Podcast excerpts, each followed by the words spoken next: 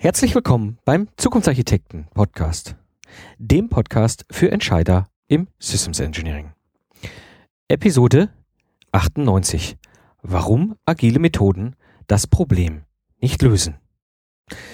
Schön, dass ihr dabei seid. Mein Name ist Mike Pfingsten und mein Ziel ist es, euch Wissen, Tipps und Tricks weiterzugeben, damit ihr erfolgreich und stolz sein könnt auf die Systeme, die ihr entwickelt. Ja, heute geht's um das ganze Themenfeld agile Methoden und äh, da ist ja ganz viel immer in der Luft und äh, von vielen wird dann immer so er erzählt ja so gerade so agile Methoden versprechen viele tolle Dinge und können viele Probleme lösen, die Entwicklungsteams haben und sind auch ganz schick. Und wenn ich mich einfach mal so umschaue, muss ich gestehen, die Realität sieht leider anders aus. Und äh, ich glaube, an dieser Stelle sind wir an einem Punkt, wo wir uns ernsthaft darüber unterhalten müssen, brauchen wir Agilität oder ist es mehr einfach nur ein Schritt, einen anderen Weg zu denken, über den wir uns heute auch ein Stück weit unterhalten werden. Und so wirst du am Ende der Episode erfahren, warum aus meiner Sicht agile Methoden nur ein Zwischenschritt sind und wo aus meiner Sicht die Zukunft hingehen muss. Ich weiß, das wird heute vielleicht das an der einen oder anderen Stelle eine sehr kontroverse Episode inhaltlich und äh, wie gesagt, das ist meine persönliche Sicht auf die Dinge. Würde mich natürlich sehr freuen, äh, wenn du im Rahmen der Episode auf dem Blog die Möglichkeit nutzt und über die Kommentare äh, Feedback gibst oder auch das ein oder andere zur Diskussion hier beiträgst. Ja, wie habe ich die Episode aufgebaut? Ich habe sie im Grunde in drei Schwerpunkte aufgeteilt. Das erste ist, warum agile Projekte nicht besser laufen. Das zweite ist, äh, wie kann es besser funktionieren? Und als drittes habe ich mal so meine drei Tipps zusammengefasst, wie aus meiner Sicht das ganze Thema sich verbessern kann. Ja, äh, kommen wir mal so zum ersten Themenfeld. Warum laufen eigentlich agile Projekte nicht besser? Und zwar, es gibt eine sehr interessante Studie, das nennt sich The Chaos Manifesto von der Stanish Group und zwar ist sie aus dem Jahr 2012. Die hat mal so verglichen klassische Wasserfallmodelle, also Wasser, Projekte, die im Wasserfallprinzip laufen. Wie, wie, wie groß ist das Verhältnis zwischen erfolgreich, herausfordernd oder gescheitert? Und Projekte, die agil agile Ansätze nutzen. Und dort äh, ist es schon sichtbar, ähm, ich mache mal das Beispiel, also im Wasserfallbereich ähm, ist es so, 29 Prozent der Projekte scheitern vollständig, 14 Prozent der Projekte sind erfolgreich und 57 Prozent der Projekte sind herausfordernd. Und wenn wir das mal vergleichen mit, mit agilen ähm, Ansätzen ist es schon sichtbar, wie gesagt, nur neun Prozent scheitern, 42 Prozent sind erfolgreich und 49 Prozent sind herausfordernd. Und ganz ehrlich, an der Stelle gar keine Frage. Es scheint schon so, dass agile Vorgehensweisen das verbessern. Und ich bin schon der Meinung, dass wir hier einen ganz, ganz wichtigen und wesentlichen Schritt gegangen sind, weg von dem klassischen Ansatz hin zu einem deutlich agileren Ansatz. Aber es gibt einen Punkt, der, den ich sehr auffallend finde und über den wir mal ernsthaft reden müssen. Und zwar, im Klassischen war es so, 57 Prozent der Projekte sind challenging, also herausfordernd. Und ich denke mal, herausfordernd an der Stelle ist jetzt nicht gemeint, dass man vielleicht ein kleines Problem hat, sondern herausfordernd, sie überhaupt erfolgreich zu machen.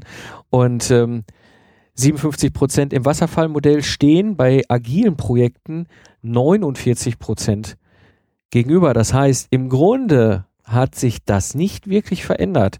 Es gibt immer noch ungefähr die gleiche Prozent, Bereich an Prozent äh, von Projekten, um die 50 Prozent, die in irgendeiner Form extrem herausfordernd sind. Und an dieser Stelle ist es dann auch sehr interessant, das war jetzt ein Vergleich zwischen Wasserfall, also klassisch basierten Projekten und agilen Projekten. Es gibt auch genauso Studien, die mal aktuell agile Projekte, also zwei oder also im Grunde mehrere agile Projekte miteinander verglichen haben und haben geguckt, okay, wie viel, äh, wie ist das Verhältnis dort? Und dort ist interessanterweise wieder das Verhältnis untereinander das gleiche wie bei den Wasserfallmodellen. Also ein deutlich größerer Teil Teil scheitert, ein kleinerer Teil ist erfolgreich und ein, ein mindestens die Hälfte des Kuchens ist herausfordernd. Und dann sehen wir an der Stelle, okay, agile Methoden, das ganze agile Denken, das, was jetzt eben halt in die, in die Welt, in die Community, in die, in die Projekte hineingekommen ist, war schon mal ein erster wichtiger Schritt. Aber das Verhältnis ist immer noch das gleiche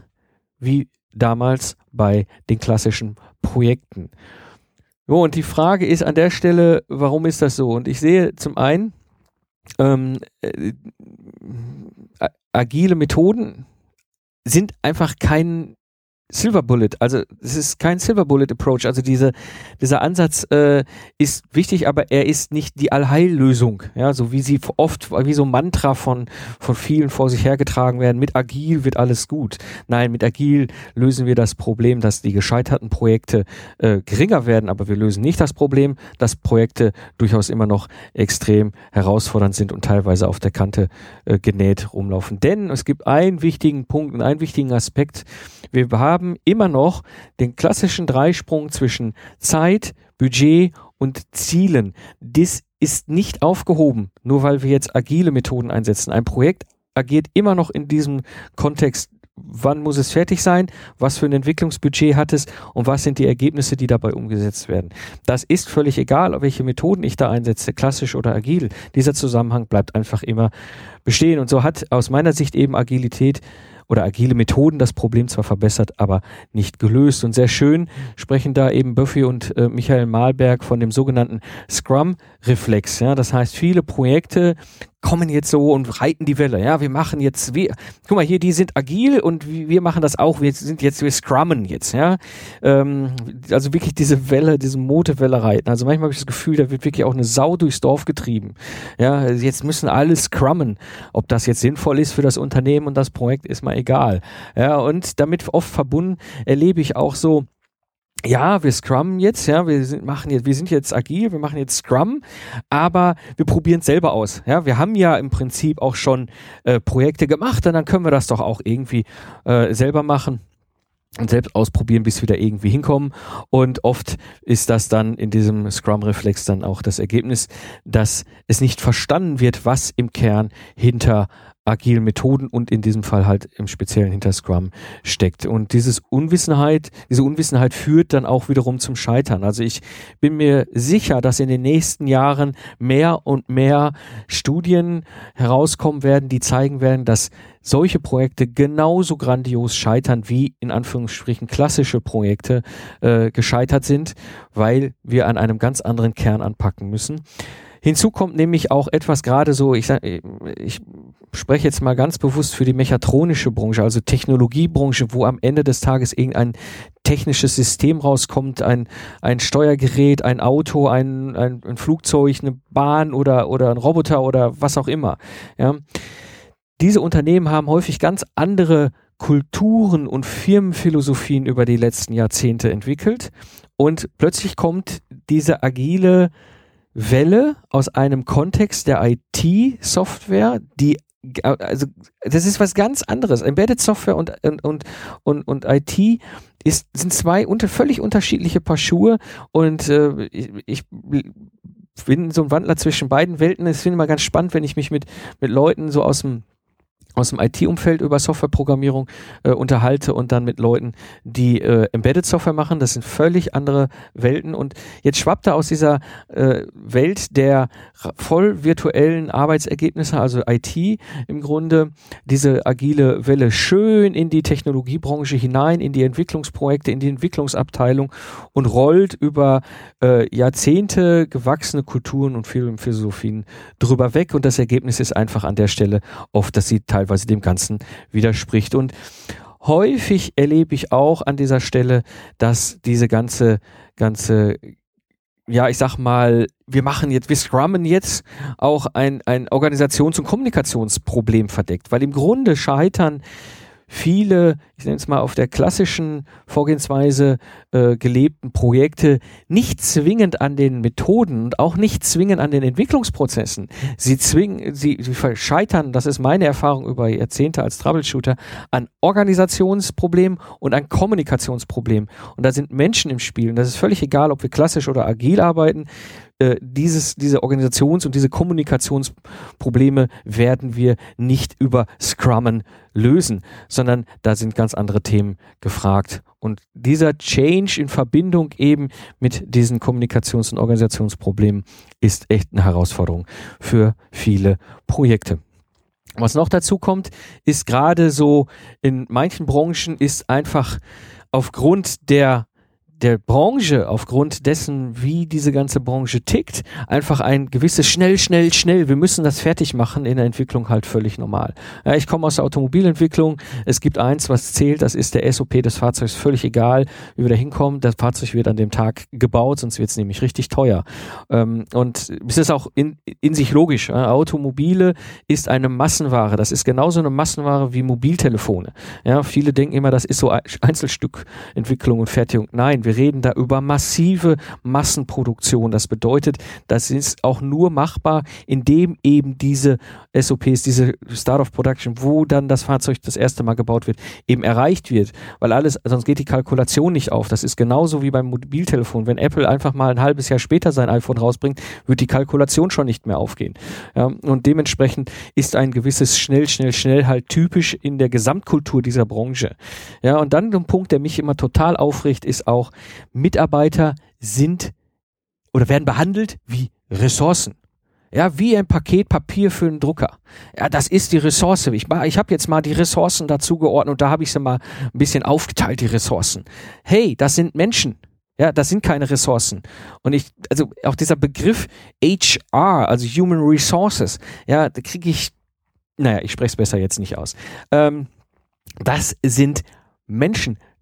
Denkes, äh, Denk, äh, Geistesleister, Denkarbeit, also wirklich Menschen, die mit ihrem Kopf Leistung schaffen, das sind keine Ressourcen, das ist nicht irgendein Gerät in meiner Entwicklungsabteilung.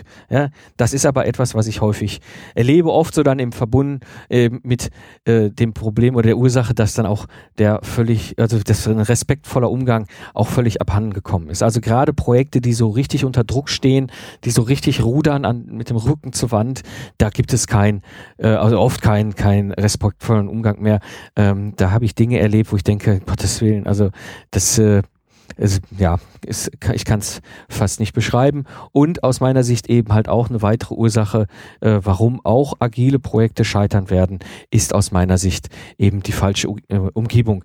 Wenn ich da eine Herrschar von äh, Entwicklern in ein, ein, ein Großraumbüro färche, das auch noch toll finde und nach außen propagiere, dass das das Weisheits, das Weisheitsletzter Schluss ist, äh, ja, dem kann ich auch mit agilen Methoden nicht helfen.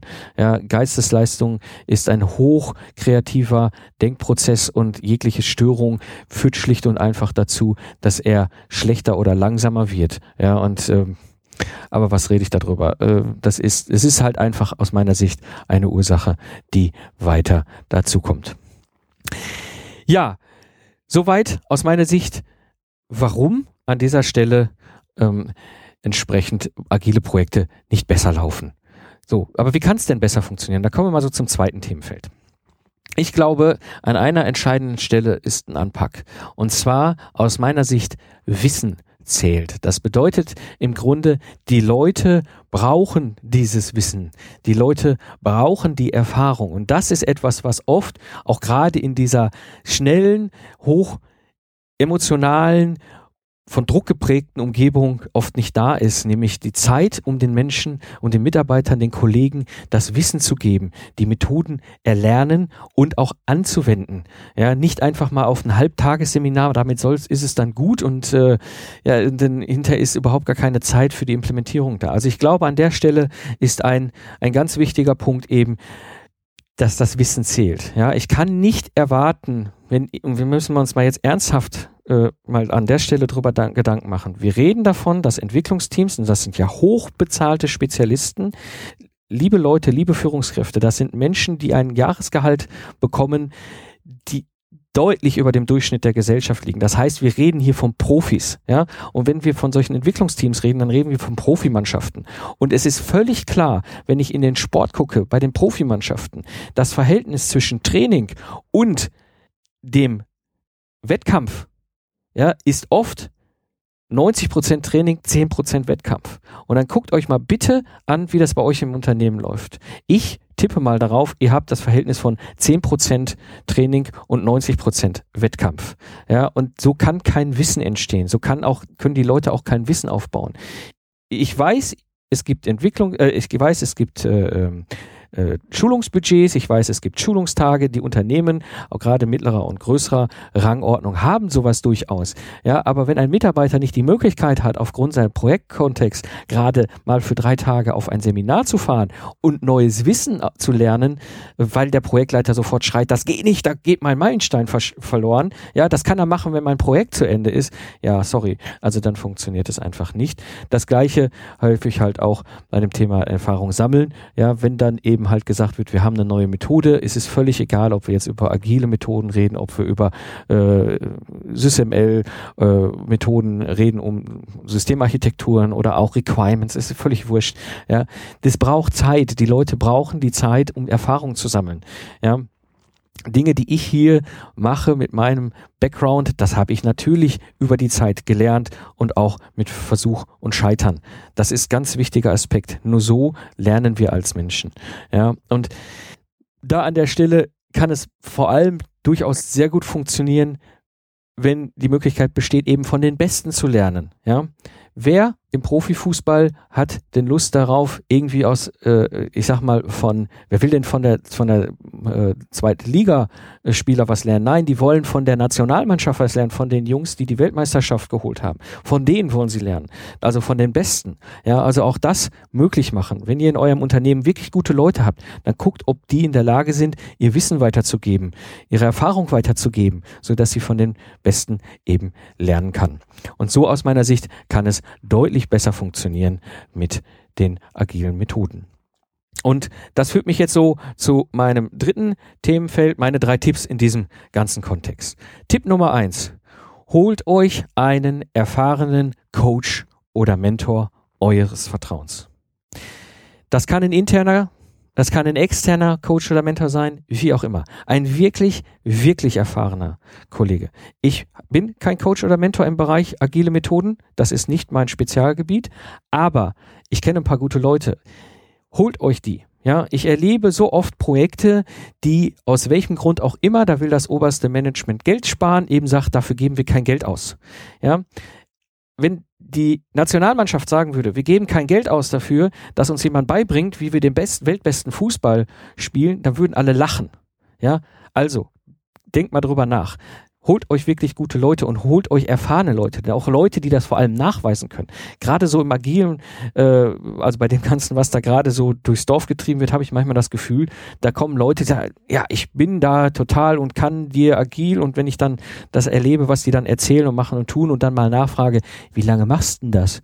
Ja, und dann fängt das Gedruckse dabei an, ja, also sorry, jemand, der äh, nicht weniger, der weniger als 10.000 Stunden ein Themenfeld beackert hat, intensiv, ist für mich kein Profi, ja, ich muss zehn, also das ist etwas, was über die Wissenschaft, die Psychologie ähm, äh, mit der Zeit eben halt erforscht worden ist, wenn ein Mensch sich 10.000 Stunden mit einer Thematik intensiv auseinandersetzt, dann hat er das wirklich drauf, dann ist er der Experte und Profi, ja, fragt mal die Kollegen, wenn ihr mit solchen Leuten da im, also die Coaches und Mentoren, ähm, wie viele Stunden die sich eigentlich schon mit der Thematik beschäftigen.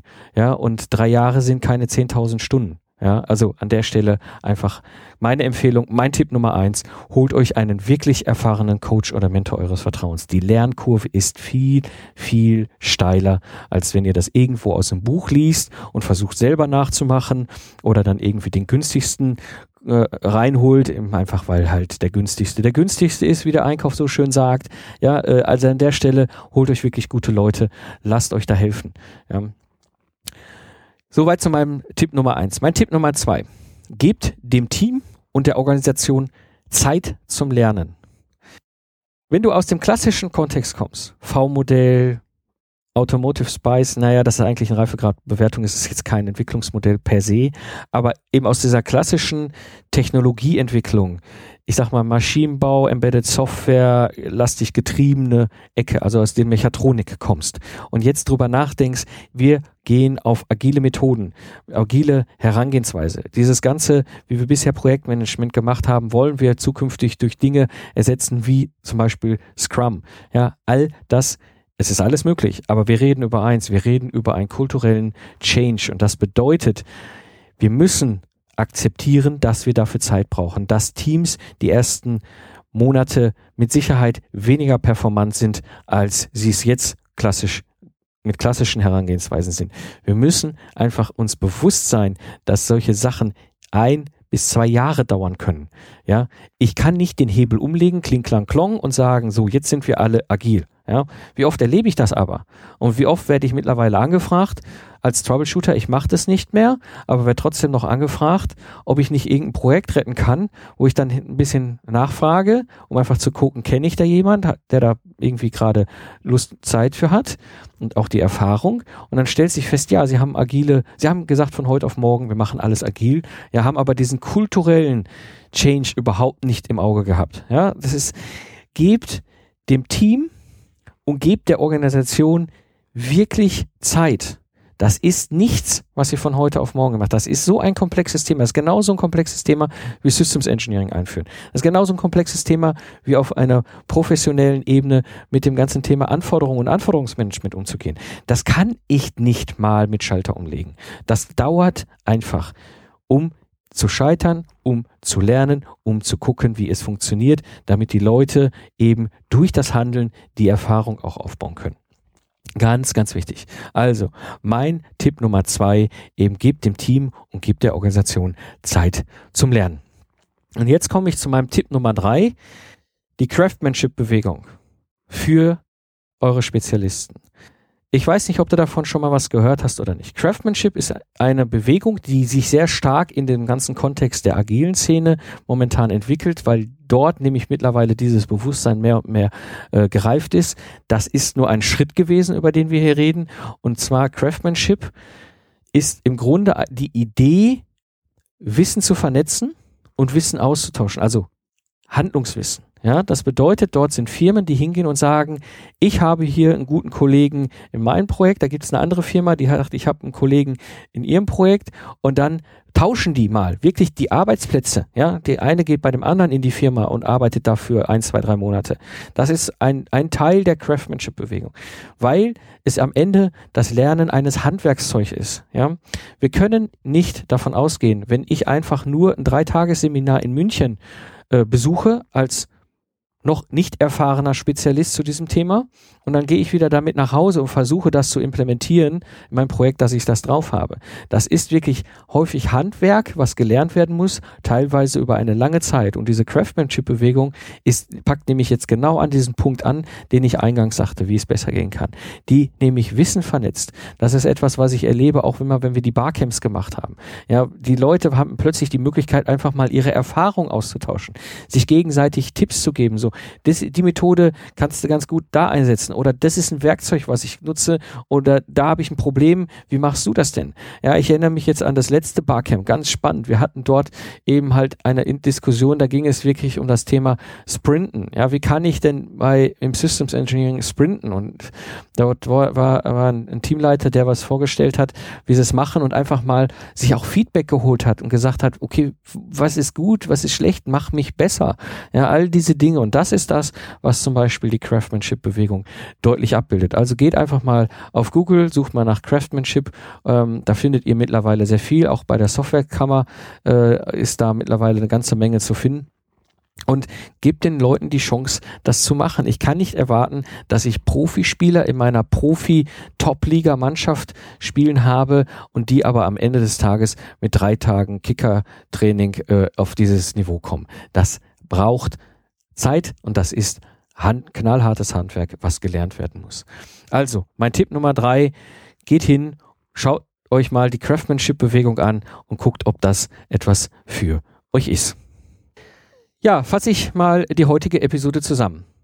Agilität hat aus meiner persönlichen Sicht das Problem nicht gelöst. Und ich glaube persönlich, die Craftsmanship-Bewegung ist die nächste Ebene und geht hin, kommt ins Handeln und auch ins Lernen. Das war die heutige Episode des Zukunftsarchitekten. Alle Links der heutigen Episode findest du unter zukunftsarchitekten-podcast.de. Ich freue mich über deine Fragen oder dein Feedback. Gerne auch in den Kommentaren zur Episode. Ja, ich habe noch eine, einen Hinweis, eine Anmerkung. Ich bin ja ganz fleißig dabei, hier beim Podcast den Zukunftsarchitekten 2.0 weiter aufzubauen und du wirst das gemerkt haben, da passiert bei mir im Hintergrund eine ganze Menge. Vielleicht hast du es mitbekommen und äh, es wird bald auch den Wechsel geben, was alles damit zu tun hat. Und damit du dabei bist, damit du das alles mitbekommen kannst und ich dich informieren kann, vor allem was gerade passiert, kann ich dir nur wärmstens ans Herz legen. Trag dich in den Newsletter ein. Über den Newsletter-Verteiler habe ich die Möglichkeit, dich zu erreichen, dich zu informieren, wie es dann zukünftig hier mit dem Zukunftsarchitekten weitergehen wird. Ja, und so bedanke ich mich fürs Zuhören.